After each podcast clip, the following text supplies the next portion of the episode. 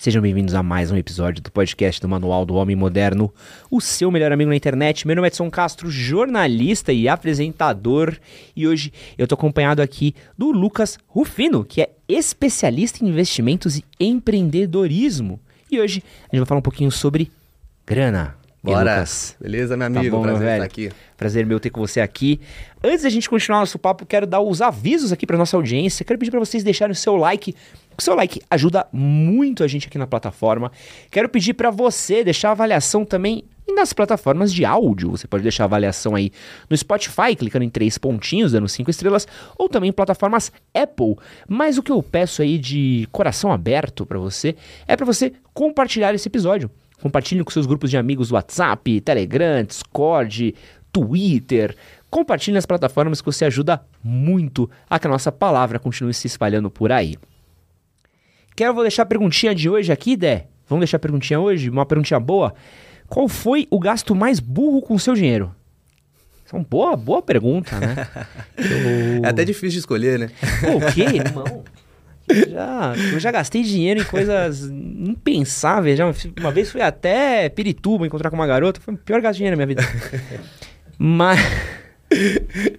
Vou só fazer uma anedota aqui antes de começar, Lucas. Pra, aproveitar que a gente tá falando de dinheiro, que o menino mandou uma mensagem hoje num podcast que a gente fez com o Primo Pobre. Que. Vocês manjam, já viu falar de loja que vende produtos com defeito? Já, nos Estados Unidos tem muito disso. Aqui também tem. É. Só que aqui a gente tá no Brasil, né?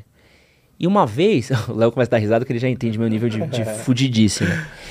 Minha mãe virou pra mim e falou assim: Ah, tem uma loja que vende os bagulho aqui com defeito que é super boa, né? De comprar as coisas, né? Preço barato, preço bom, é um defeitinho, arranhadinho e tal. Eu falei, ah, pô, vou ver qual que é, né? E era uma época que não era tão destruído assim. Aí colei lá, olhei e falei, pô, tem uns bagulho aqui, né? Tal. Aí eu vi um notebook e falei, pô, vou comprar esse notebook daqui, né? Pô, comprei um notebook.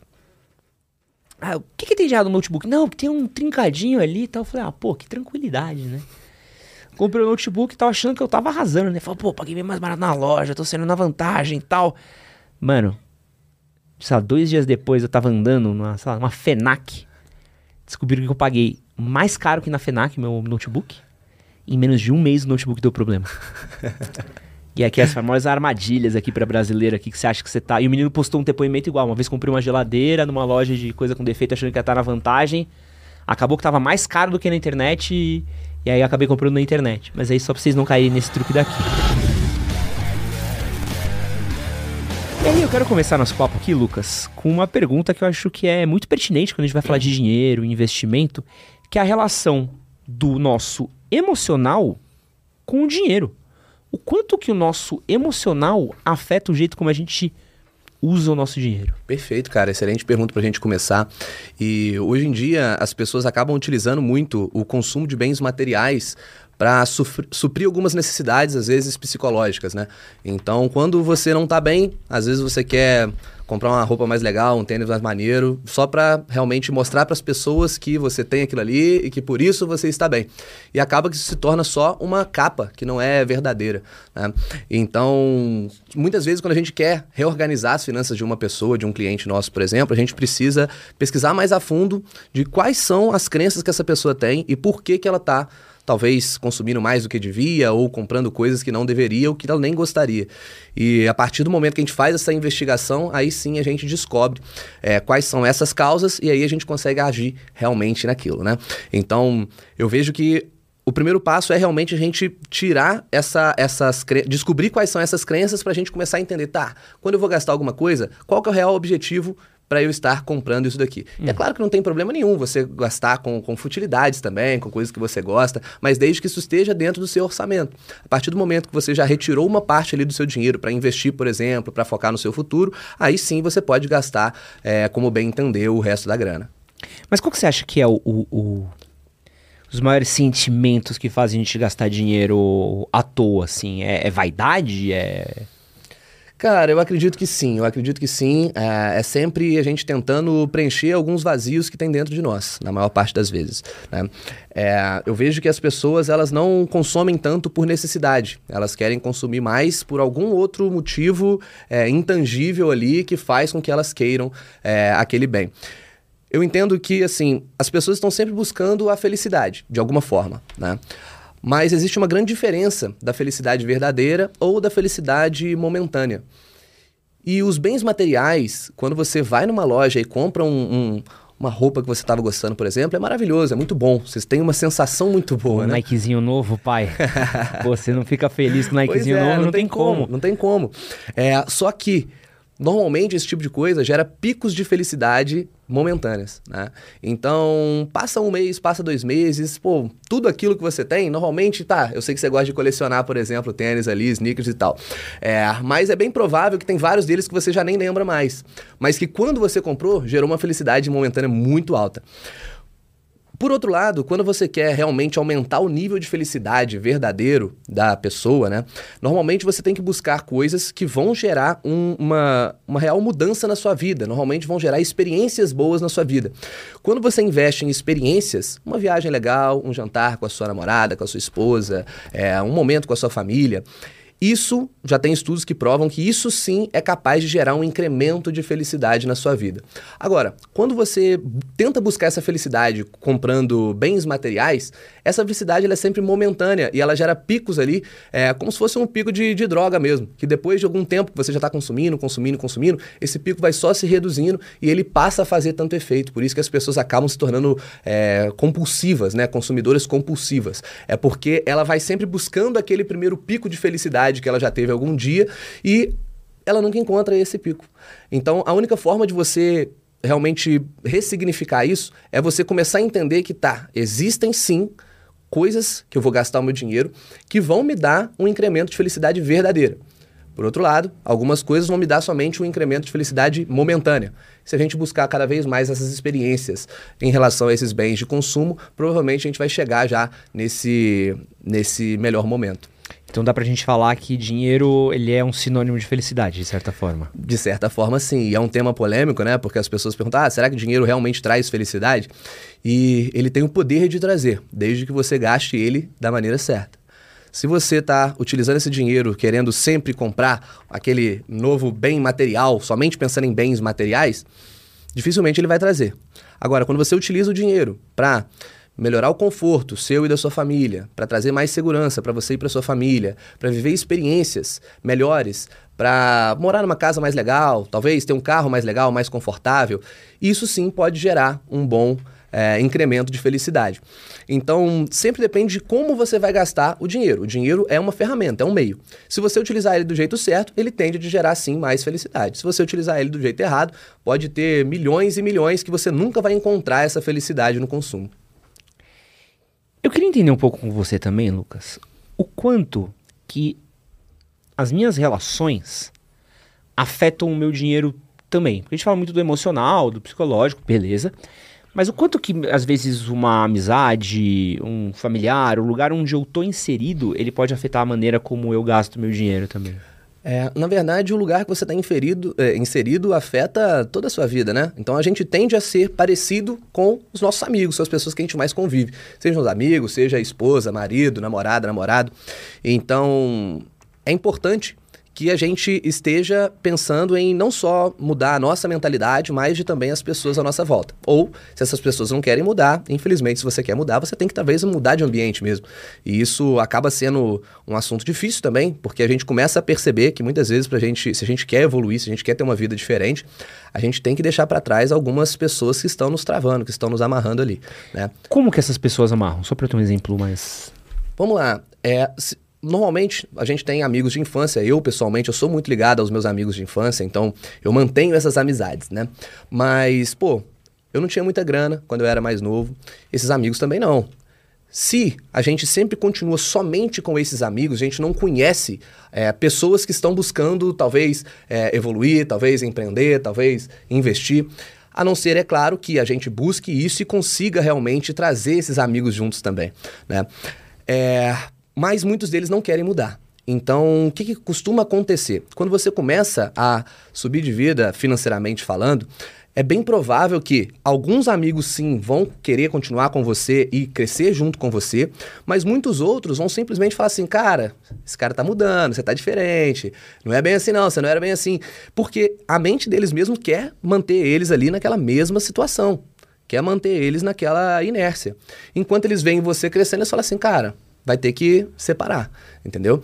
Então eu vejo que isso acontece muito, sabe? E se você fica amarrado ali, não, eu tenho que ficar com essa galera, eu quero ajudar, eu quero ajudar. Eu, quando eu comecei a enriquecer, é, eu, eu sofri muito com isso, porque eu sempre fui muito apegado aos meus amigos. Então, eu lá estudando sobre investimentos, começando a ganhar uma grana, eu queria que todos eles começassem também. Mas eu fiquei anos ali às vezes, e às vezes acontecia só que na verdade eu ficava gastando energia com eles, e eles ficavam, muitos deles, né? Às vezes até me debochando de mim, falando: ah, cara, isso aí não vai dar em nada não, olha aí, você tá ganhando só alguns centavos, é pouco dinheiro, não é assim que funciona. E então isso me afetava, isso me atrapalhava também. A partir do momento que eu entendi, cara, eu vou fazer meu papel aqui, quem quiser vir comigo, vem. Quem não quiser, tá tudo bem, a gente continua amigo, de vez em quando a gente vai encontrar, mas tá tudo certo. E eu me mudei de cidade, inclusive, comecei a estudar coisas novas, conhecer, comecei a conhecer pessoas novas, e isso me alavancou muito, né? Porque eu comecei a ver a realidade. Eu sou nascido é de uma cidade muito pequena, uma cidade de 100 mil habitantes, né? no interior de Minas Gerais. Então você deve imaginar um pouco como que é é diferente, né? Aqui uhum. em São Paulo, a gente tá, pô, a alguns passos ali dos bairros mais ricos, então, independente de onde você mora, você convive com aquilo ali, você sabe que existe. Quando você mora no interior de Minas Gerais, isso não acontece. As pessoas mais ricas que você conhece são pessoas é, comuns ali, que estão ali no, no dia a dia, então você não entende nunca o outro lado. A partir do momento que você começa a, a, a conhecer mais, se mudar para cidades maiores, a visitar lugares melhores, você já começa a ser afetado por isso, porque você vê uma possibilidade que até então ela era inexistente. Entendeu? Então, é a partir daí que a gente entende que, cara, ou você muda de ambiente, ou você tende a continuar do mesmo jeito o resto da vida. Não tem como. Não tem outra opção. Você acha que é possível de eu manter, ah, talvez, as amizades, mas manter outros hábitos? Você acha que é possível a gente conseguir ter um pouco desse, dessa intersecção? Cara, é difícil. É difícil. Porque, vamos lá, tem, tem como você estar, eu acho que não, é. mas tem como você estar lá num um amigo, digamos que seus cinco melhores amigos adora tomar uma cervejinha. Eu sempre fui da, da cervejinha é, por muito tempo, por muitos anos da minha vida. Então eu bebia todos os dias. E meus amigos também bebiam todos os dias. Alguns desses amigos continuam bebendo todos os dias. Mas será que se eu tivesse convivendo com eles até hoje, eu teria conseguido ter uma vida mais saudável que hoje eu tenho, que eu bebo muito menos, só em momentos especiais, que eu cuido da minha, da, da minha saúde, faço dieta, treino todos os dias seria muito difícil, porque os, os acaba que os interesses vão se alterando, os uhum. interesses vão mudando. Então, você querer continuar, né, andando com pessoas que não querem evoluir da maneira que você quiser, independente se é intelectualmente, financeiramente, é, em questão de relacionamentos, eu acho muito difícil disso acontecer. Como que você tá, digamos que você queira se casar, tá lá formando família, ter filhos. Se todos seus amigos são solteiros, dificilmente isso vai dar certo. Ou eles não vão querer mais andar com você, ou você vai querer continuar andando com eles e vai ter problema com a sua esposa. Então a gente tem que começar a, a entender que a gente vai tender a, a, se aproximar daquelas pessoas que são parecidas com a gente. E pode acontecer o caminho inverso também. Se você quer se tornar como aquelas pessoas, você pode fazer amizade, se forçar a entrar em algum ciclo, e esse ciclo tende a te alavancar também. E quando eu vou começar a cuidar do meu dinheiro, o que, que você acha, Lucas, que eu preciso colocar como meta? Qual que é o, o, o caminho para começar a organizar o meu, o, o, meu dinheiro, assim? Eu preciso começar a focar em ganhar mais dinheiro, eu preciso começar a, poupar, a pensar em poupar dinheiro, eu preciso começar a pensar em evitar gasto? Como é que é o caminho para começar a me organizar financeiramente? Olha, depende muito da situação em que você está, né? Tem pessoas que já estão endividadas, tem pessoas que não têm dívidas, porém também gastam tudo que tem. E tem pessoas que já conseguem é, ter certo investimento, ter certa poupança, mas muitas vezes investem no lugar errado. Então, costumam ter esses três tipos de pessoas, né? É, eu vou falar por mim.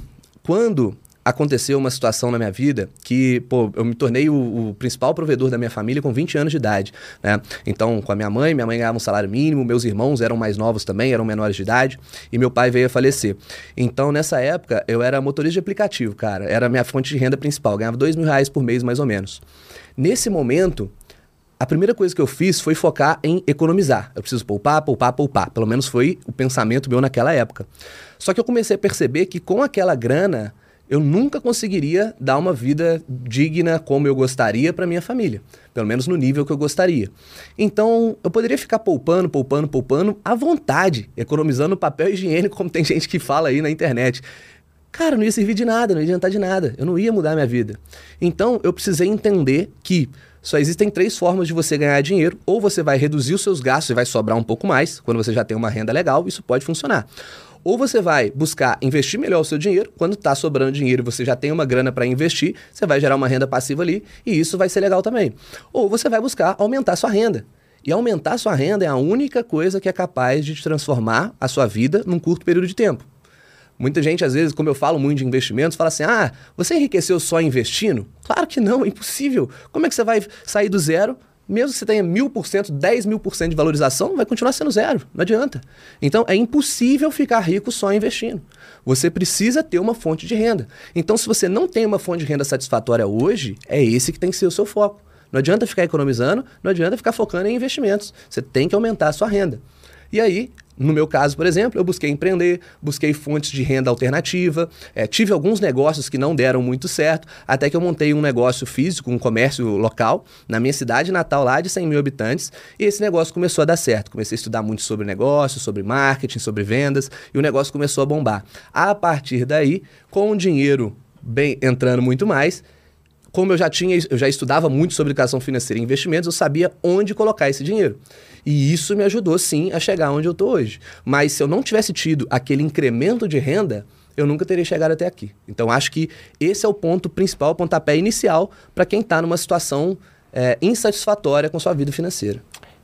A gente tem algumas pesquisas, alguns dados que mostram um pouco da relação da saúde mental do brasileiro com a questão financeira, né? Então a gente sabe hoje que é, muitos brasileiros que têm problemas de dívida hoje, eles têm problemas de ansiedade, desenvolvem problemas na relação e tudo mais. E acho que só quem já teve fugido de grana sabe como é que é o estresse, né? De você, pô, preciso guardar tanto pelo esse mês, pô, faltou a grana para sair. Não tenho grana para sair porque esse mês vai ser só para pagar conta. Acho uma coisa que só quem viveu entende um pouco desse, desse dilema, né? Como é que eu consigo encontrar espaço para estar bem? Porque assim, a gente sabe também que se você se endividar, o dano à saúde mental é muito maior no Sim. longo prazo.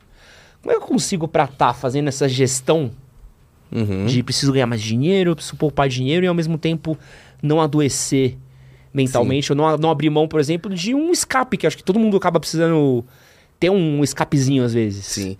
É, olha, vou falar por mim, tá? E essa talvez não seja a melhor resposta para as pessoas que estão lá do outro lado. Mas eu, pessoalmente, eu não encontrei outra alternativa senão mudar a situação da minha vida financeira. Quando eu tava fudido de grana, cara, eu só pensava nisso. Eu não dormia à noite, eu não tinha uma relação boa com a minha namorada, atual esposa. É, eu não tinha uma relação boa com a minha família, não conseguia curtir mais com os meus amigos. Então foi um negócio muito traumático para mim. Então por isso, talvez eu não seja a melhor pessoa para explicar como encontrar essa saída sem ser resolvendo o problema financeiro. É, não sei se você sabe desse dado, mas mais casais terminam e se divorciam por conta de problemas financeiros do que por traição, por uhum. exemplo. Problema de fidelidade. Então, olha o quanto isso é grave. Não tem como. É, é algo que, assim, as pessoas precisam colocar a mão na consciência e se preocupar de alguma forma. Eu sei que essa talvez não seja a realidade da maioria dos brasileiros. A maioria dos brasileiros tem pouca grana mesmo e infelizmente, é difícil de, de sair dessa situação. Então tem sim que encontrar algumas saídas, alguns escapes, para não, não pirar realmente, né? É, mas eu, pessoalmente, eu tive dificuldade com isso, tá? Então eu acho que, assim, a única alternativa que eu encontrei foi realmente mudar a minha vida financeira. Boa. Uma coisa que eu tenho visto é a quantidade de bancos que a gente tem hoje em relação ao passado, né? Então, eu quando comecei a trabalhar pela primeira vez, tinha, sei lá, tinha três opções, né? É. Quatro, sei lá. Ah, Itaú, Bradesco, que mais tinha, mano? Banespa. Banco do Brasil, é. Banco do Brasil, Caixa, sei lá, tinha meia, tipo, cinco, seis, e olhe lá. Hoje a gente tem uma é infinitas opções. Sim. Porque tem essas, aí tem C6, banco Nubank, digital, é. Banco Digital, Banco Inter e tudo mais. Faz diferença financeiramente para mim em que banco eu estou? Boa pergunta. Ela, ah, isso veio acontecendo junto com a evolução do mercado e eu acho que foi muito boa para nós clientes. Antes a gente tinha que ficar entre os cinco maiores ali, isso não tem muito tempo. Né? O Nubank que veio começando a mudar isso, depois que veio o Nubank, abriu espaço para vários outros aí, e o mercado bancário brasileiro acabou ficando muito mais pulverizado. Né? Eu acho que para o cliente isso é muito bom. Agora, se faz diferença, não necessariamente. Por quê? É, sim, Normalmente, os, os, bancos maiores vão ter produtos mais caros, então investimentos, talvez, na minha opinião, não são os melhores lugares para isso.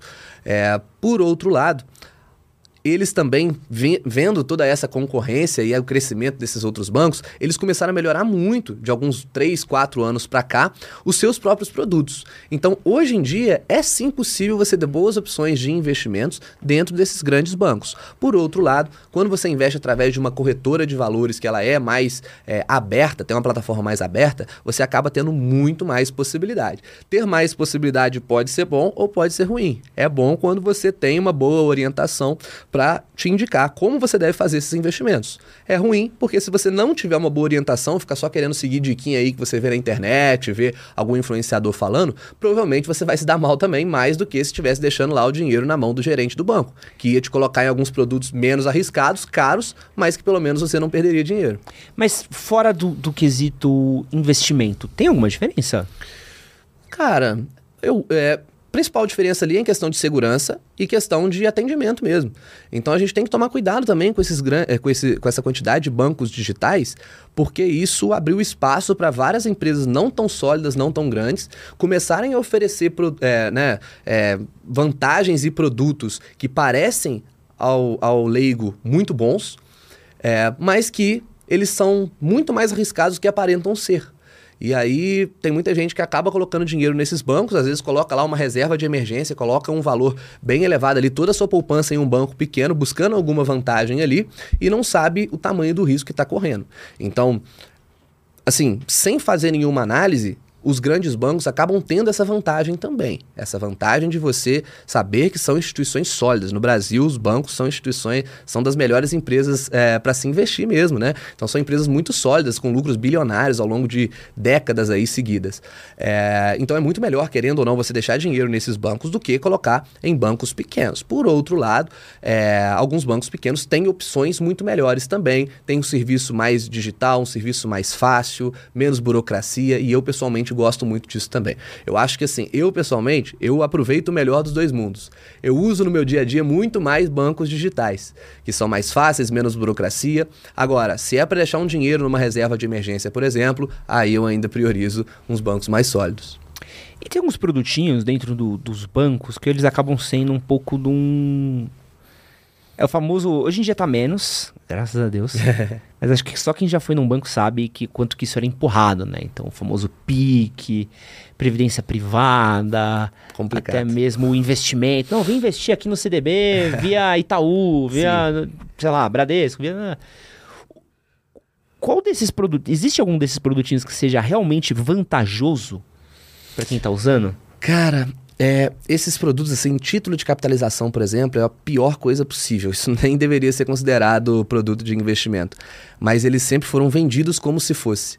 Então a pessoa deixa a grana lá e o dinheiro não corrige nem pela inflação, normalmente é a TR ali. Você vai retirar a mesma coisa com uma promessa de que talvez vai ter um sorteio lá que você vai ganhar. Cara, não é loteria. A gente quer que o nosso dinheiro, pelo menos, corrija pela inflação, senão ele está perdendo valor. Exato. É, da mesma, o problema da previdência privada já se torna outro, né? O problema da previdência privada é que as taxas normalmente são muito elevadas. Então, tem muita previdência de grandes bancos que eles deixam lá o seu dinheiro investido só em Tesouro Selic, por exemplo, em produtos assim é, é, muito simples e estão cobrando 1, 2% ali de administração e mais várias outras taxas ali é, da própria previdência, impostos e tudo mais. Então, você está deixando o seu dinheiro lá travado por algum tempo, cheio de, de burocracias tendo uma taxa muito alta e não está ganhando nada por isso. Na verdade, você está perdendo dinheiro, você está ganhando menos do que se você simplesmente pegasse seu dinheiro e colocasse num tesouro Selic. E o risco é o mesmo se ele está investindo na mesma, no, mesmo, no mesmo produto. Né? Então, é, por conta disso, também não faz sentido. É, o que, que, eu vejo mais ali de grandes bancos? E fundos de investimento também, assim, o maior problema não é que são fundos ruins, a, o principal é que são fundos caros também, normalmente. É, existe o preço da qualidade, né? Então, os bancos sabem que eles podem cobrar qualquer preço que vai ter gente que não, eu só invisto nesse banco aqui, o meu dinheiro fica nesse banco aqui. Relacionamento com o gerente também ajuda muito. Então, ficam taxas muito elevadas e hoje em dia nós temos muitas outras possibilidades ali para rentabilizar melhor o seu dinheiro. Então, realmente não faz muito sentido. O que que eu o único produto que eu costumo utilizar em grandes bancos e eu prefiro do que em bancos digitais é, por exemplo, um CDB de liquidez diária algum CDB que vai render pelo menos 100% do CDI, que hoje em dia esses bancos estão oferecendo, antigamente não oferecia não. Hoje em dia já oferece. E como eu disse, esses bancos são mais sólidos. Então se você quer deixar dinheiro ali parado numa reserva de emergência em CDB, é melhor você priorizar bancos mais sólidos do que você pegar bancos menores. Entendeu? Então, esse tipo de produto, aí sim pode até ser. Mas lembrando, sempre pelo menos 100% do CDI, porque ele tem que render pelo menos igual o Tesouro Selic, que é o investimento de menor risco do nosso país. Se for para você colocar dinheiro em um banco, num CDB, ele tem que render pelo menos igual ou um pouco a mais. E questão de investimento dentro de banco? Outra coisa que tá. Até mesmo o banco digital, né? Hoje, eu sei que lá no meu Nubankzinho ali, se eu quiser investir, tecnicamente Sim. Dá para investir pelo aplicativo. Compensa tanto assim investir compensa, via banco compensa. do que corretora? Sim, é, porque na verdade o que acontece é que os bancos têm suas próprias corretoras, né? Então o Nubank ele começou a permitir isso por conta da, da compra que eles fizeram da Easy Invest, que era uma outra corretora famosa também, e se tornou a Nuinvest. Então, na verdade, o Nubank tem a sua própria corretora agora e é similar. Então, através da, da Nuinvest, você vai conseguir é, é, acessar produtos, né, ativos similares de ações, fundos imobiliários e tudo, é, similares a qualquer outra corretora aberta. Então, XP, BTG, é, o próprio Banco Inter, que tem a sua corretora também, né? São boas corretoras e você consegue investir através deles. É, aí tem uma, uma questão que eu costumo criticar muito, é, por exemplo, aqueles produtos tipo caixinha do Nubank. Uhum. Isso eu já não recomendo tanto. Por quê? Porque dentro da caixinha do Nubank existem lá é, duas alternativas. Ou um RDB, que eles chamam, que é um produto parecido com o do CDB, ou mesmo um fundo de reserva. E esse fundo de reserva, além de ele ter taxas de administração ali, ele tem produtos dentro que não deveriam estar no fundo de reserva. Então, recentemente, esse ano, teve o problema lá das lojas americanas. Você é. deve ter ficado sabendo. Então, é, quando isso aconteceu, é, né, tiveram vários problemas de pagamento de crédito com outros bancos, com outras instituições, com produtos de renda fixa. E esse fundo, por exemplo, ele tinha alguns produtos de crédito é, que sofreram por conta disso. Então as pessoas viram o seu dinheiro da caixinha do Nubank ficando negativo, por exemplo. Caraca. É. E muita gente não sabia disso. Por quê? Porque eles vendem uma facilidade muito grande. Realmente é maravilhoso o aplicativo do Nubank, é muito fácil de mexer. Por outro lado, o leigo, ele não sabe exatamente onde que ele está colocando o seu dinheiro. Então ele está colocando dinheiro ali achando que é um negócio seguro e é seguro mesmo, mas não tanto quanto ele pensa. E aí ele acaba sofrendo esse tipo de, de situação. Então, eu prefiro mesmo você deixar o seu dinheiro ali, por exemplo, lá através do Nubank, mas buscar é, ativos melhores. Você mesmo montar a sua carteira ali, que seja uma carteira bem conservadora, só de ativos de renda fixa, de títulos do tesouro, por exemplo. E agora passando para um outro ponto, que é a questão das corretoras, né? A gente teve aí no, no, no passado o surgimento das corretoras, que acho que, principalmente para o grande público, né? A gente viu própria é, XP veio com muita força, Sim. a própria Easyvest fez um. Eu lembro que patrocinava a Natália Arcuri, patrocinava Sim. uma galera no começo. Rico, a gente tem visto cada vez mais corretoras chegando. E acho que um, um grande dúvida do, de quem está por fora essa questão do tá. Tem todas essas corretoras. Qual que é a diferença de uma para outra assim? A corretora que eu tô, ela importa? O que, que eu, qual que é a diferença de eu estar tá aqui para eu estar tá ali? Legal. É, importa menos do que as pessoas pensam, porque a corretora normalmente ela é uma intermediadora somente dos investimentos. Então você entra na corretora, mas na verdade você não vai deixar o seu dinheiro parado na conta da corretora. Você vai comprar uma ação, você vai comprar um fundo imobiliário, um título de renda fixa, um fundo de investimento que seja. Então, mesmo se a, que a corretora venha a quebrar, você não perde aquele dinheiro. Aquele dinheiro está custodiado em outros lugares, seja na B3 ou em outro banco, ou outra instituição financeira. Então acaba que a escolha da corretora ela está muito mais ligada aos custos, se uhum. eles cabem no seu orçamento, no quanto você pode investir, ao suporte, atendimento e a própria plataforma.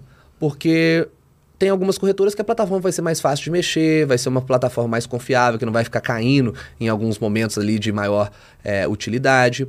É, o atendimento faz toda a diferença, talvez seja para mim o que faz mais diferença para o iniciante. Às vezes você está precisando resolver algum probleminha ali, como acontece em bancos e tudo mais, e se aquele atendimento for ruim, for demorado, for difícil de você encontrar ali o suporte, isso vai afetar mesmo é, a pessoa de forma que talvez ela até desanime de investir. Então, isso acaba sendo muito relevante. E os custos, né? Eu acho que assim, hoje em dia tem muita corretora que ela é gratuita, mas algumas corretoras que têm plataformas um pouco melhores, elas vão ter algum custo ali de corretagem, por exemplo. Ou mesmo o spread ali dos produtos de renda fixa podem ser um pouco maiores. Então, por conta disso, é, dependendo de quanto você for investir, isso afeta demais. A gente tem lá a taxa de corretagem, por exemplo, sempre que você compra um ETF, um fundo imobiliário ou uma ação, que você deve pagar. É, as corretoras ali, XP, BTG, que são corretoras, é, na minha opinião, melhores, elas vão cobrar um pouquinho de corretagem, mas costuma ser ali 4, 5, 6 reais. É, que é um valor que parece baixo, mas para alguém que vai investir seus 200 reais por mês, 300 reais por mês, 500 reais por mês, vai se tornar relevante. Então, se você está nessa faixa de investimento abaixo de mil reais por mês, eu sugiro uma corretora gratuita, que aí tem no Invest, tem Banco Inter, tem a Rico e tem várias outras. Agora, a partir do momento que você já tem um patrimônio maior do que esse, aí sim você pode partir para outras corretoras que talvez vão te oferecer um atendimento melhor. E de produto, assim, tem alguma que tenha, pô, essa daqui tem essa, esse investimento aqui que não tem na outra, assim? Não, não tem muito disso, não. Porque acaba que a, as corretoras, elas foi por conta da XP mesmo, né, que fez essa primeira plataforma aberta no nosso país, mas hoje em dia até os bancos estão com plataformas abertas similares assim. Então, hoje em dia já não tem muito esse, esse problema não, sabe? Qualquer corretora que você entrar, você vai conseguir acessar mais ou menos a mesma quantidade de ativos. É claro que você pode comparar ali rentabilidades de uma e outra, porque às vezes tem ativos similares, principalmente em renda fixa, é, que vão ter diferentes rentabilidades em diferentes corretoras. Então, isso aí sim dá para você é, tomar esse cuidado. Né? É, a gente, no nosso serviço lá, por exemplo, de gestão de, de investimentos, né, a gente consegue entrar por dentro da corretora e a gente tem um vínculo com a corretora que ao invés deles repassarem a comissão para a gente, a gente devolve essa comissão no bolso do nosso cliente. Algumas corretoras já fazem essa, essa devolução sem que precise de, por exemplo, ter um serviço de, de gestão ativo. Então acaba que é, esse tipo de coisa faz sim diferença quando você vai investir. E o que você acha hoje que é a maior cagada que o cara comete na hora de investir, assim? O cara juntou a grana, tirou o famoso FGTS, foi, foi demitido, pegou aquela fundo de garantia, quer dar uma estourada. Cagada com investimento, a gente vai ficar aqui até amanhã falando. Tem alguma Tem muita coisa. especial aí? Porra, a galera, a galera mexe muito com. Se, se mete muito com o negócio de day trade, né, cara? o pessoal. gosta, os caras gosta, gosta, gosta. de perder dinheiro. É, pra mim, a, a, pior coisa é isso, né? A pessoa, ela tá com uma graninha ali e ela acha que ela vai pegar o dinheiro e vai multiplicar por 10, por 20, por 30 e vai fazer a vida dela com aquilo ali. E aí, para isso, ela tem que buscar alternativas de pessoas que estão oferecendo rentabilidades absurdas, né? E é óbvio que, né, para para todo bobão tem um espertão lá para vender a solução que ele quer, né? Então tem na internet muita gente que faz com que essas pessoas acreditem ser possível você realmente mudar sua vida e ganhar muita grana com isso. E aí é, o pessoal vai e confia em, em, qualquer um aí e começa a tentar fazer esse tipo de estratégia. E aí não só não ganha dinheiro, como acaba perdendo o dinheiro todo ou até mesmo ficando endividado. Isso aí eu já vi acontecer muitas vezes e acaba se tornando um vício mesmo, como às vezes uma, uma aposta mesmo, né? Então a galera vai se enfiando nisso. Isso acontece muito com principalmente homem que gosta de se, se meter nesse tipo de coisa e às vezes nem conta pra, pra mulher, nem conta pra esposa. Quando a esposa descobre, aí já tá o negócio em outro planeta. Mas o Detrade deu uma diminuída, né? Porque acho que uns dois anos atrás era bizarro como era. Isso tem relação com momento do mercado, cara. Mas isso vai voltar. Porque quando a taxa de juros está mais baixa, é, acaba que as pessoas elas procuram mais essas, essas, alternativas de investimento, seja de renda variável ou mesmo de é, trade, por exemplo.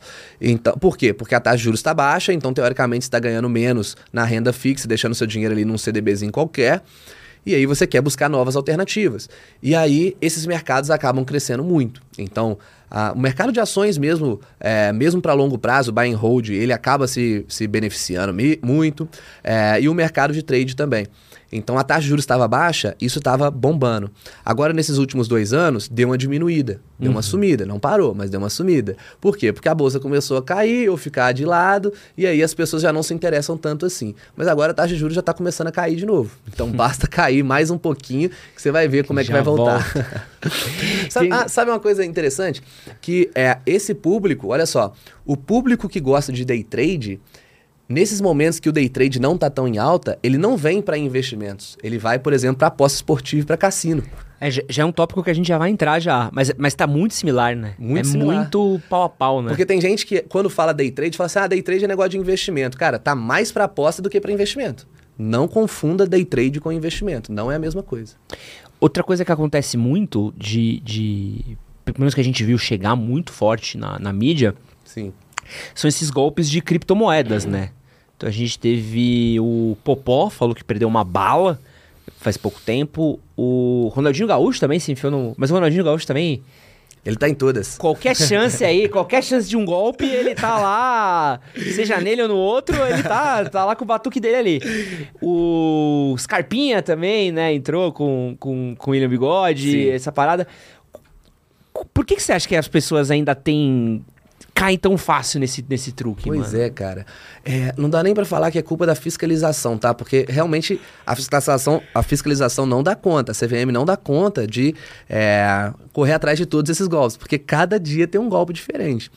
É, eu acho que a única solução é mesmo a educação financeira, e é por isso que a gente bate tanto nessa tecla. As pessoas precisam começar a entender o que, que pode ser real ou o que, que é irreal com toda certeza. O que, que é uma rentabilidade possível e o que, que é uma rentabilidade impossível? Elas querem sempre ir pela ganância. E é um pouco disso que eu falei também.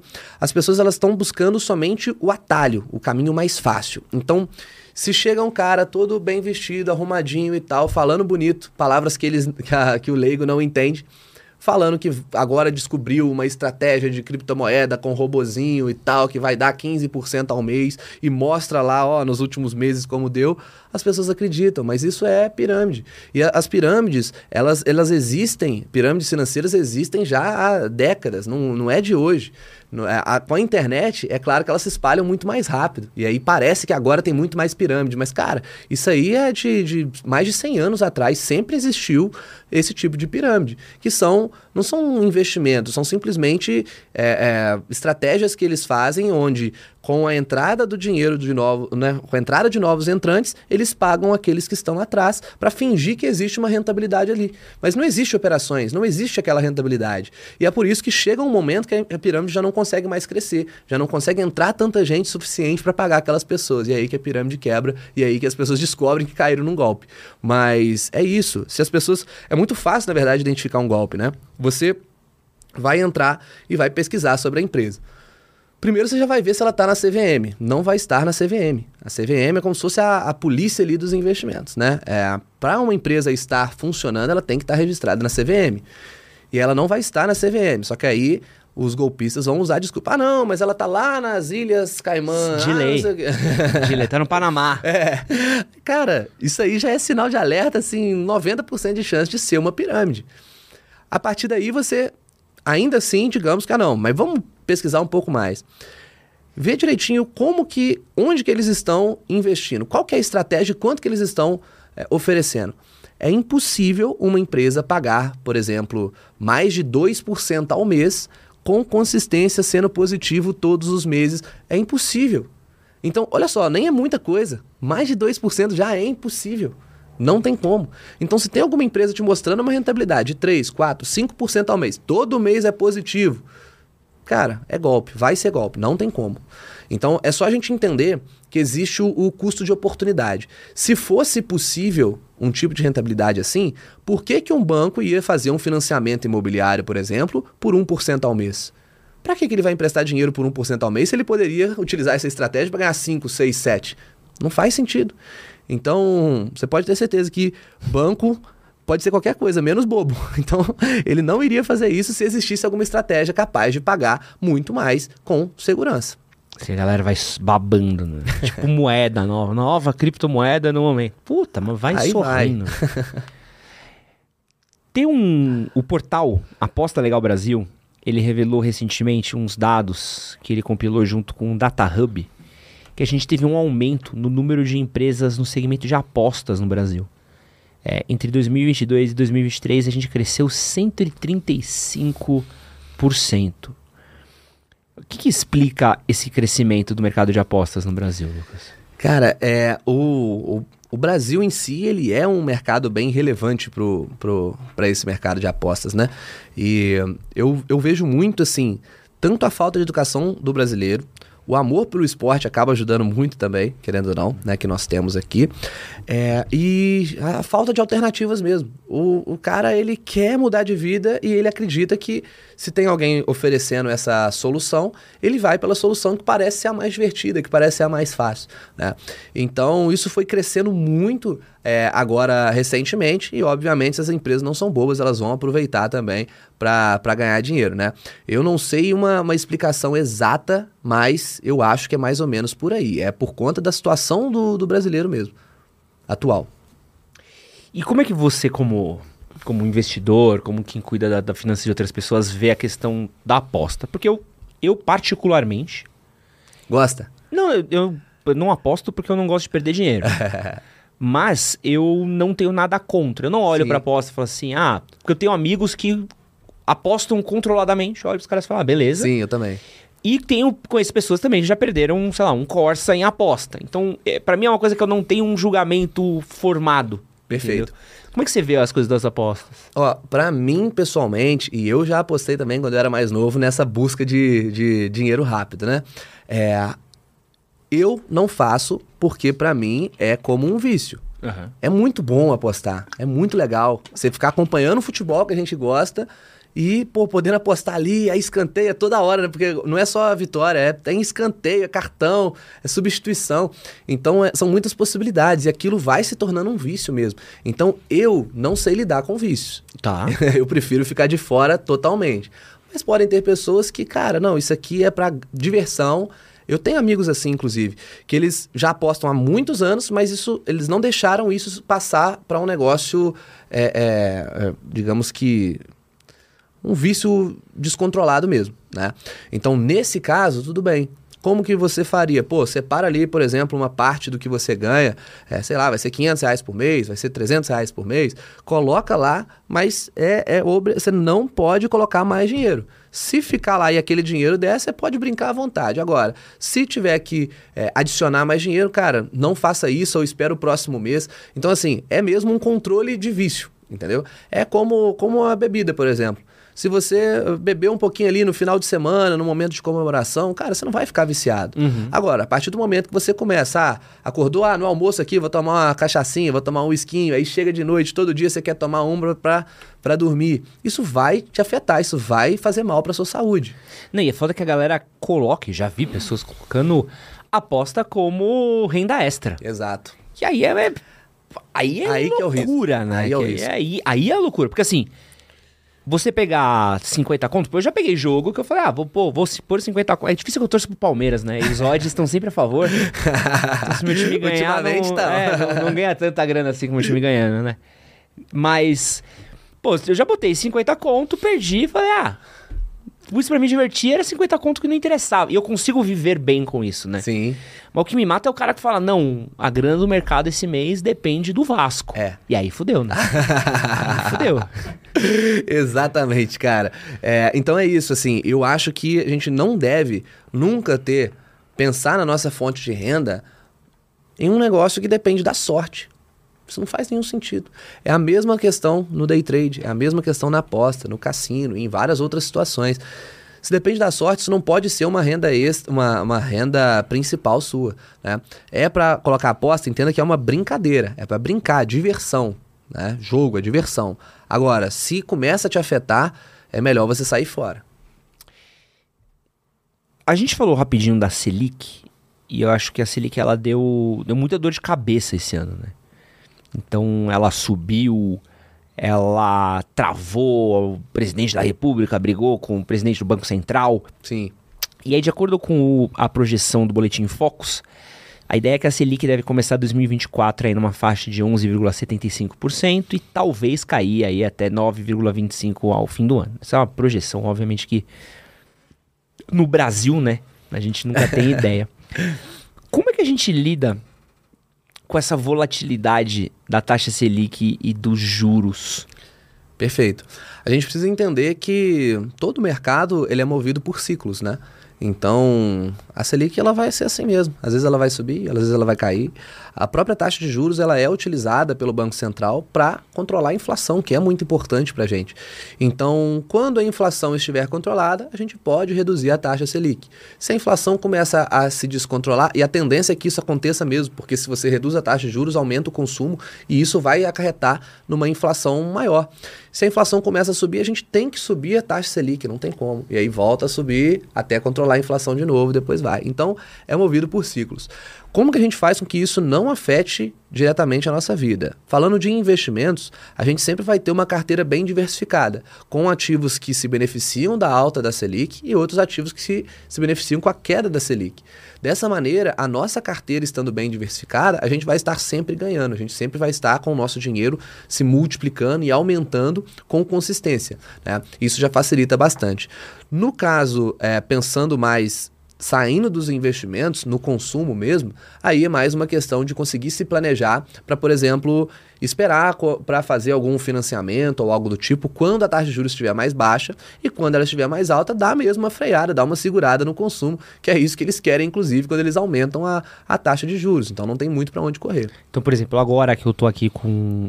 Estamos aqui na faixa dos 11% da Selic segurar, comprar carro, casa, é. Corsa. Tá começando a ficar bom, né? Tá começando a reduzir. Eu acho assim que pro ano que vem já vai estar tá numa situação muito melhor.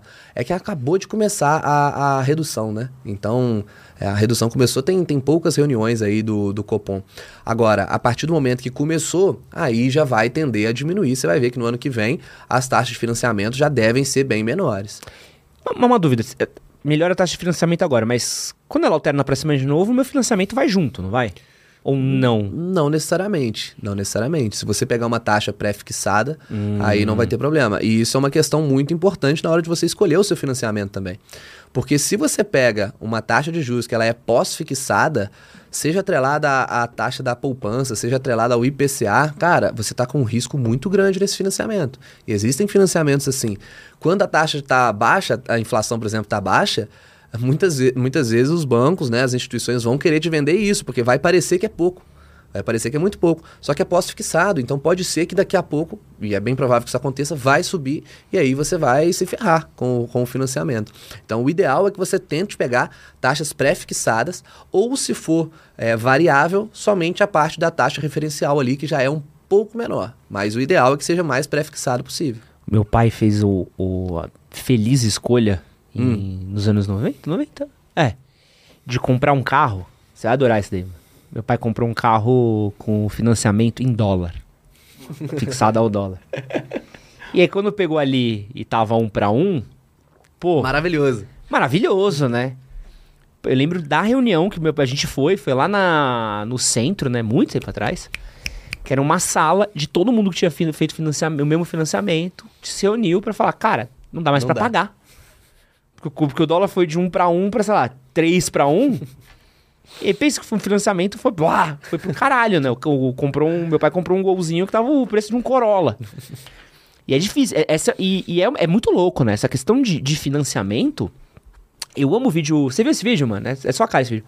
Do vendedor de carro enrolando a família? Que é maravilhoso esse vídeo, assim, que é, é puro suco de ah, Brasil. Já vi, já vi. Que a vi. família tá dando o carro, ele pega o carro da família por 10 mil a menos que a taxa FIP. aí ele pede uma entrada. Aí, tipo, a família tem que dar o carro, valendo 10 mil a menos, pede uma entrada em cima, pega um financiamento de 30 pau, com, com, que quando você faz o cálculo de juros dá 70 mil reais, e ainda pede uma grana ali uh, por um cobalt usado. E, e, o brasileiro tem muito problema, né? O financiamento pro brasileiro é um. É um risco, né? É, um, é uma Sim. armadilha, às vezes, né? Sim. Tem que tomar muito cuidado na hora de escolher o próprio financiamento. E assim, é isso, né? A, o, o brasileiro, se ele não sabe fazer conta, ele vai procurar um profissional que é um vendedor de financiamento. Se ele não tiver um profissional é, ao seu lado para ajudá-lo a fazer essa, essa escolha, alguém que seja isento de conflito, ele dificilmente vai fazer uma boa escolha. A pessoa vai conseguir falar ali e vai enrolar do jeito que for, como é o caso desse vídeo aí. Então é, é complicada a situação mesmo. O ideal é que você procure um bom profissional né, para conseguir te orientar. E que, de preferência que não seja o mesmo profissional que vai vender o financiamento também, porque esse cara vai sair conflitado. Ah, esse de lei, né? Você vai no, no... As pessoas não entendem, né, que o... A, a função do vendedor de carro da concessionária é trazer dinheiro pra concessionária, não é, é vender o carro. É. Vender o carro é o... É um bônus, né? Por mais que ele conseguir vender, e eu adoro, porque tem todo um teatrinho, que é o teatrinho do papel, manja qual que é? Que o cara pega e fala assim, ó, é... É 150 mil aqui. Você fala, Pô, mas tá... Não, vou falar com o meu gerente por você. o cara vai, chega no gerente. Volta. Não, consigo descer aqui, ó. 148 mil, tá? e vem com freio ABS. Sabe? Não, ó, vidro automático. e aí é um teatrinho, e a gente gosta desse teatrinho, Sim. né? É difícil a gente escapar disso, né? E tem uma questão de financiamento, cara, que às vezes as concessionárias elas ganham mais dinheiro vendendo financiamento do que o carro. Óbvio. É. Óbvio. Então por isso que você chega lá e tal. Eu, eu fui uma vez na BMW para comprar um carro. E aí eu queria ver o, o, o, zero, né? O carro zero e tal. Tô lá conversando com ele. Falei, não, eu tenho dinheiro à vista para comprar, eu quero ver a situação à vista. Ele, não, mas olha só, é bem, mais, bem melhor para financiar. Falei, não, não é melhor. Olha aqui, 2% ao mês de juros, como que é melhor? Não, é melhor por causa disso, disso, disso, parcela é isso, tá? Inventou lá. Por quê? Porque ele, ele ganharia provavelmente mais comissão vendendo aquele financiamento do que vendendo o carro à vista. Então é sempre assim. A, a, as concessionárias elas ganham mais com esses produtos que dão muito mais dinheiro mesmo, tem uma margem de lucro muito maior do que vendendo o próprio produto. E imóvel então? Também. Financiamento de imóvel é maluco, assim. Você compra um apartamento de 30 metros quadrados, você paga um, uma mansão, né? É. Porque aí você vai entrando. Toda a variante de é, juros ao ano, aí adicional, aí bota não sei o que, bota não sei o que lá. É. O, a, a, gente não aí consegue. Aí tem seguro também. Porra, é difícil, né? Você, aí você terminou de pagar o imóvel, aí vai pegar a carta da casa, tem que pagar pela carta da casa. É difícil, né? Eu acho que o, o financiamento, ele é um. E não é só aqui, isso é muito louco, né? Sim. Porque no, nos Estados Unidos eles têm o financiamento de estudos, né? Que é um outro BO que os caras vivem anos para conseguir pagar, né? É, é. É, acaba que lá é, o problema é um, acaba sendo um pouco menor, na minha opinião, por ser uma taxa de juros mais baixa. Né? Então aqui no Brasil a taxa de juros é realmente absurda. Então se você entra no financiamento no momento errado da sua vida, você pode ficar travado pro resto da vida mesmo. Né? Nossa, não, é bizarro. É bizarro. É mais moleque, né? Pois é, pois moleque é. que você não tem. Ah, ah, eu falo, né? As pessoas sempre me perguntam assim: ah, vale mais a pena comprar ou alugar? Tem sempre aquela, aquela dúvida, né? Eu acho que o principal é o seguinte, cara, você está começando a sua vida agora. Você nem sabe com quem você vai casar, você nem sabe quantos filhos você vai ter, se vai ter filhos, se não vai. Você não sabe se vai receber uma proposta de emprego em outra cidade, vai ter que mudar. Calma, não precisa ter pressa. É porque, às vezes, a geração ali dos nossos pais, né? É, eles colocaram isso na nossa cabeça. Você só é bem sucedido quando você tiver sua, sua casinha financiada, seu apartamento financiado.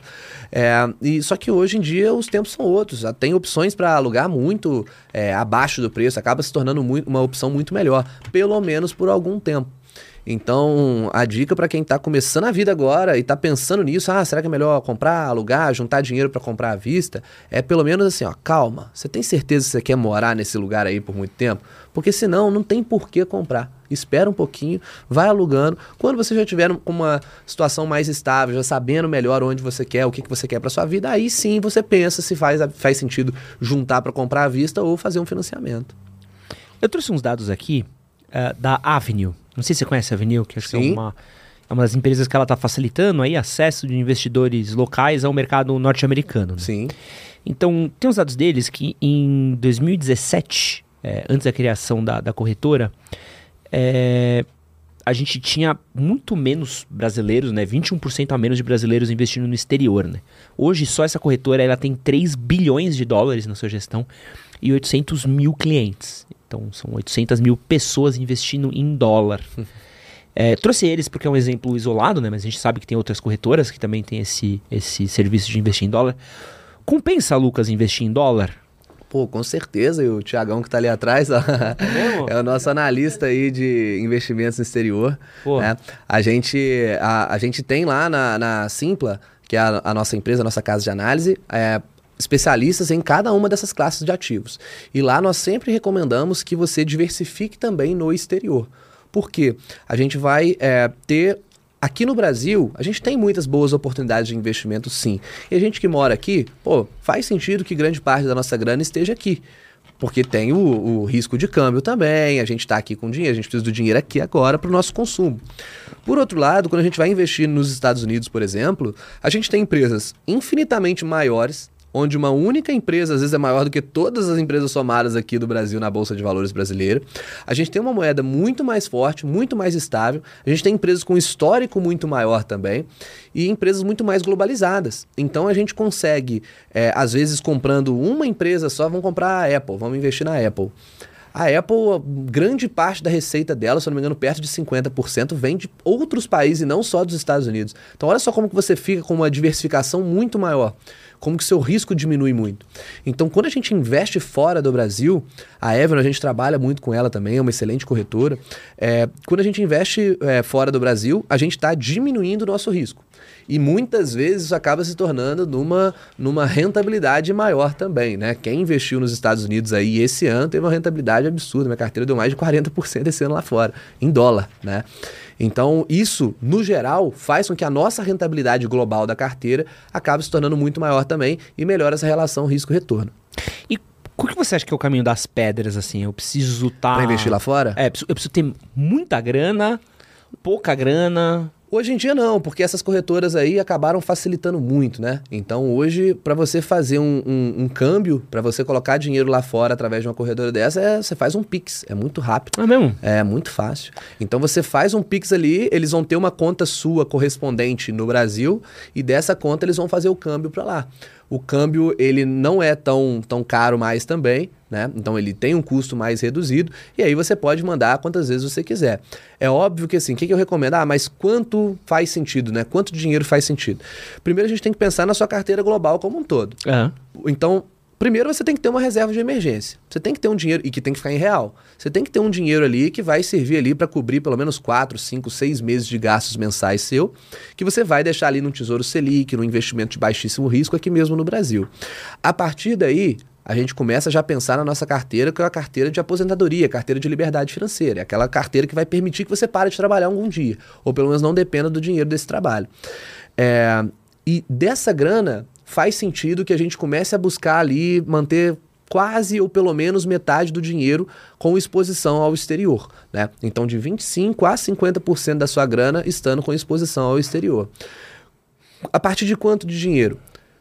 O, qual que é o único problema de você mandar dinheiro lá para fora? É o câmbio. Que por mais que eu falei que a, a, a o, o custo diminuiu muito, mas juntando ali IOF, juntando ali o spread e tal, você vai gastar ali uns 3, 4, 5%.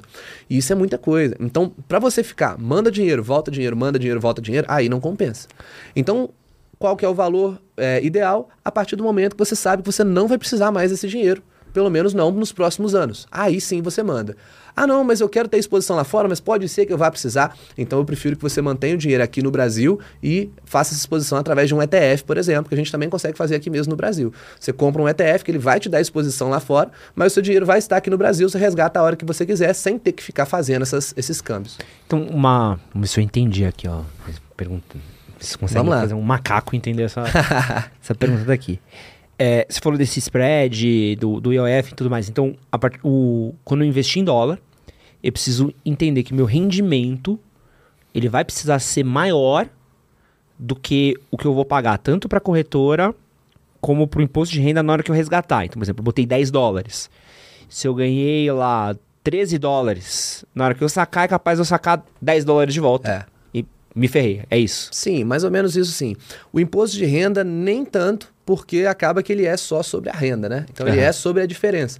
Só que tem um, um porém, que o imposto de renda, quando a gente fala de investimentos no exterior, ele é calculado em reais.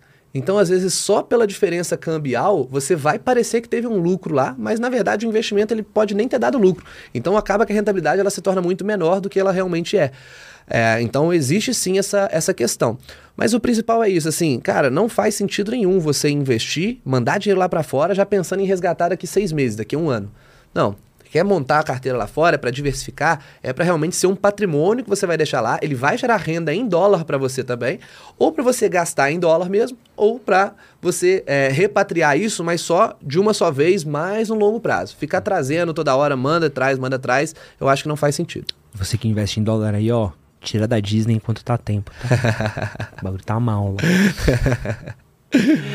É, pra gente encerrar, Lucas, eu tenho uma pergunta aqui um pouco do estado das coisas como elas estão, né? É, o primeiro semestre do Brasil desse ano registrou o maior número de pedidos de falência e recuperação judicial do Brasil nos últimos anos, né? Então a gente teve aí é, Americanas, virou até uma expressão, né? Foi de Americanas. a gente tá ouvindo falar que a Marisa tá mal. É, Toque Stock também passou um momento aí bem ruim, é, não sei se ainda passou. Starbucks, Starbucks me pega muito. Starbucks me pega muito. Possibilidade de Starbucks fechar no Brasil é uma, uma tristeza. Oi? Subway. mas Subway também vem de anos aí, né? É, por que, que tanta empresa tá falindo nesse ano no Brasil? Cara, eu acho que essa crise aí do, do setor de varejo acabou afetando muito o, o mercado como um todo. Então começou lá na Americanas mesmo, né? Mas quando uma empresa tão grande assim, ela, ela sofre um problema como esse, né? Acaba que vai pingando em várias outras. Então você vê lá agora a Magazine Luiza, que a Magalu teve um problema muito similar ao da, da Americanas, né? O problema, problema contábil ali. Então, esse tipo de coisa acontece, né? Quando uma, uma, uma empresa grande ou um setor como um todo ele começa a sofrer, ele começa a afetar vários outros também. Eu acho que o principal motivo acaba sendo esse mesmo. E a taxa de juros também acabou quebrando um pouco todo mundo, né? Com Porque... certeza. A taxa de juros alta, ela, ela começa a gerar esse tipo de problema. Ela, ela diminui o consumo, diminui o consumo, vende menos as empresas também. Então começa a prejudicar as empresas que têm margens mais reduzidas, que é o caso, por exemplo, do setor de varejo. E, e é louco, né? Porque você acaba, acaba, até tendo. A gente entrou em algumas. uns paradigmas, né? Um, umas batidas de cabeça no Brasil, principalmente o varejo, né? Então, por exemplo, pô, como é que você convive com a China? Como a chegada da China? Então, ah, pô, joga imposto em cima da China, mas porra o brasileiro tem um motivo pelo qual ele compra na China, né? Então, não é que necessariamente vai começar a comprar no Brasil porque você proibiu de comprar na China. É, é difícil, né? É uma situação que eu vejo que o, o varejo brasileiro está passando por um momento muito delicado, né? Sim. E, e, não vejo, eu não vejo tantos caminhos traçados assim de, de como trazer para uma normalidade tão cedo. É, e eles tentaram aí proteger a indústria da, das, das chinesas aí, né, colocando esse imposto, mas na verdade vai acabar prejudicando mesmo as indústrias aqui do Brasil, porque essas empresas chinesas elas vão vir mais pesado aqui agora, né? E, e, a competição vai ficar pior, na verdade, para as empresas brasileiras. Então o tiro meio que saiu pela culatra. É, realmente, assim, a taxa de juros mais baixa tende a melhorar um pouquinho para esse setor. Né? Agora, quanto tempo vai demorar para a taxa de juros realmente ficar mais baixa? Aí que está o problema. Porque pode ser que algumas dessas empresas já não vão durar até lá. Que é o que eu acho que vai acontecer. É, e o próprio padrão de consumo do brasileiro mudou muito na, na pandemia, né? Então você teve. A, a gente teve uma, um, uma tempestade perfeita, né? Um desastre enorme, assim. Então você tem uma pandemia que fez com que as pessoas saíssem de casa mudassem o comportamento. Uhum. Aí você tem uma alta taxa de juros que faz com que as pessoas financiem menos e tudo mais. É, chegada dos, dos players chineses com tudo no Brasil, né? E aí agora, é um ano que a gente está numa espécie de recessão, vai, uma coisa que a economia ainda não, não, não embarcou. Uhum. Então, por mais que o cara queira, ele não compre. É. Existe muita incerteza ainda na economia brasileira, né? Porque é, o governo cada hora fala uma coisa. Então, quando a gente acha que, ah, parece que vai ser esse caminho, aí vai tem mais uma declaração que, cara, não é bem assim. Então, essa incerteza política muito grande, ela acaba gerando esse problema também. E o Brasil, na verdade, ele, pensando na pandemia, ele saiu bem em relação uhum. a outras economias, né? Então, ele conseguiu sair bem. É, mas também a gente é muito dependente ainda da situação lá fora. Então, essa taxa de juros ainda elevada nos Estados Unidos, na Europa, ela prejudica também a entrada de dinheiro aqui no nosso país. Porque por que, que algum um investidor estrangeiro, uma empresa estrangeira, vai querer investir no nosso país, sendo que lá no exterior já tem uma taxa de juros bem atrativa também, com um risco muito menor. Então acaba que aqui a gente sempre vai ser dependente da situação lá fora também, e não é só é, problemas internos que afetam a nossa economia. E é engraçado, eu estava dando uma olhadinha, a gente tá, trabalha muito com Black Friday, né? Tava dando uma olhadinha nos preços, tem coisas que estão com preços muito bons, Uhum. mas que as pessoas não estão comprando por causa da situação. Da... É, é muito louco, assim, se olhar e falar, pô, televisão acho que nunca teve tão barato comprar uma TV Sim. Gigantesca, assim. Uma TV. O preço de uma TV que ocupa uma parede inteira aqui, esse cenário inteiro. Cara, você comprava uma TV de 27 polegadas há 5, 6 anos atrás, assim. Então certas coisas se tornaram mais acessíveis ao passo que as pessoas estão consumindo menos. Então é um- uma dicotomia do mercado, né? A gente tá Sim. num momento meio vai pra cá, mas volta pra lá, né? É, é. Eu acho que assim, é, eu, eu bato muito na tecla de espalhar a educação financeira para as pessoas, justamente para tentar mudar pelo menos um pouquinho o nosso país, porque eu acho que é a única situação, é, é a única solução, cara, verdadeira. Enquanto o, o brasileiro ele não tiver uma boa, é, um bom conhecimento de finanças, ele não vai ser capaz de escolher bons governantes que vão controlar bem as finanças do nosso país. E se o brasileiro ele não vê essa importância, por exemplo, do presidente poder falar que ah, esquece esse negócio de meta aí, vai ter déficit mesmo e acabou. E o brasileiro vai bater palma, é isso aí mesmo, tem que gastar mesmo. Porque ele não sabe, é, ele não sabe controlar as finanças nem pessoais dele. Quem dirá do país? Ele não consegue ver que isso pode trazer um, um problema muito maior no futuro. Então, será que a culpa é só do governante ou é dos brasileiros que não ligam para isso, não sabem escolher bem, não sabem identificar o que, que é um problema e o que, que é um caminho de solução. Eu acho que o, o- a única solução possível talvez seja um negócio meio é, idealista demais, mas seria realmente a gente conseguir espalhar essa educação financeira, fazer trabalhos como a gente faz aqui na internet, cada vez maiores para atingir cada vez mais pessoas e isso aos pouquinhos e mudando talvez aí na geração dos nossos filhos, pelo menos. Lucas, pra quem quiser conhecer mais o seu trabalho, onde é que eles te acompanham? Cara, no Instagram, Rufino, é onde eu tô mais ativo, todos os dias estou ali, trocando ideia com o pessoal. Tem o YouTube também, o canal, ou Lucas Rufino, ou 1 milhão com 30, que é o, o nome que a gente deu de início do canal também. E tem o- as redes sociais, né? Aí tem todas as redes sociais também, se você pesquisar Rufino, você vai encontrar. Ah, e as redes sociais da nossa plataforma Simpla Club também, né? O site e o Instagram do simpla.club. Mano, muito obrigado pelo Valeu seu tempo. demais Foi um prazer demais ter você aqui. E muito obrigado você que ficou aqui até agora. Depois eu vou trocar uma ideia com o meu mano ali dos dólares lá. e é nóis. Valeu. Valeu!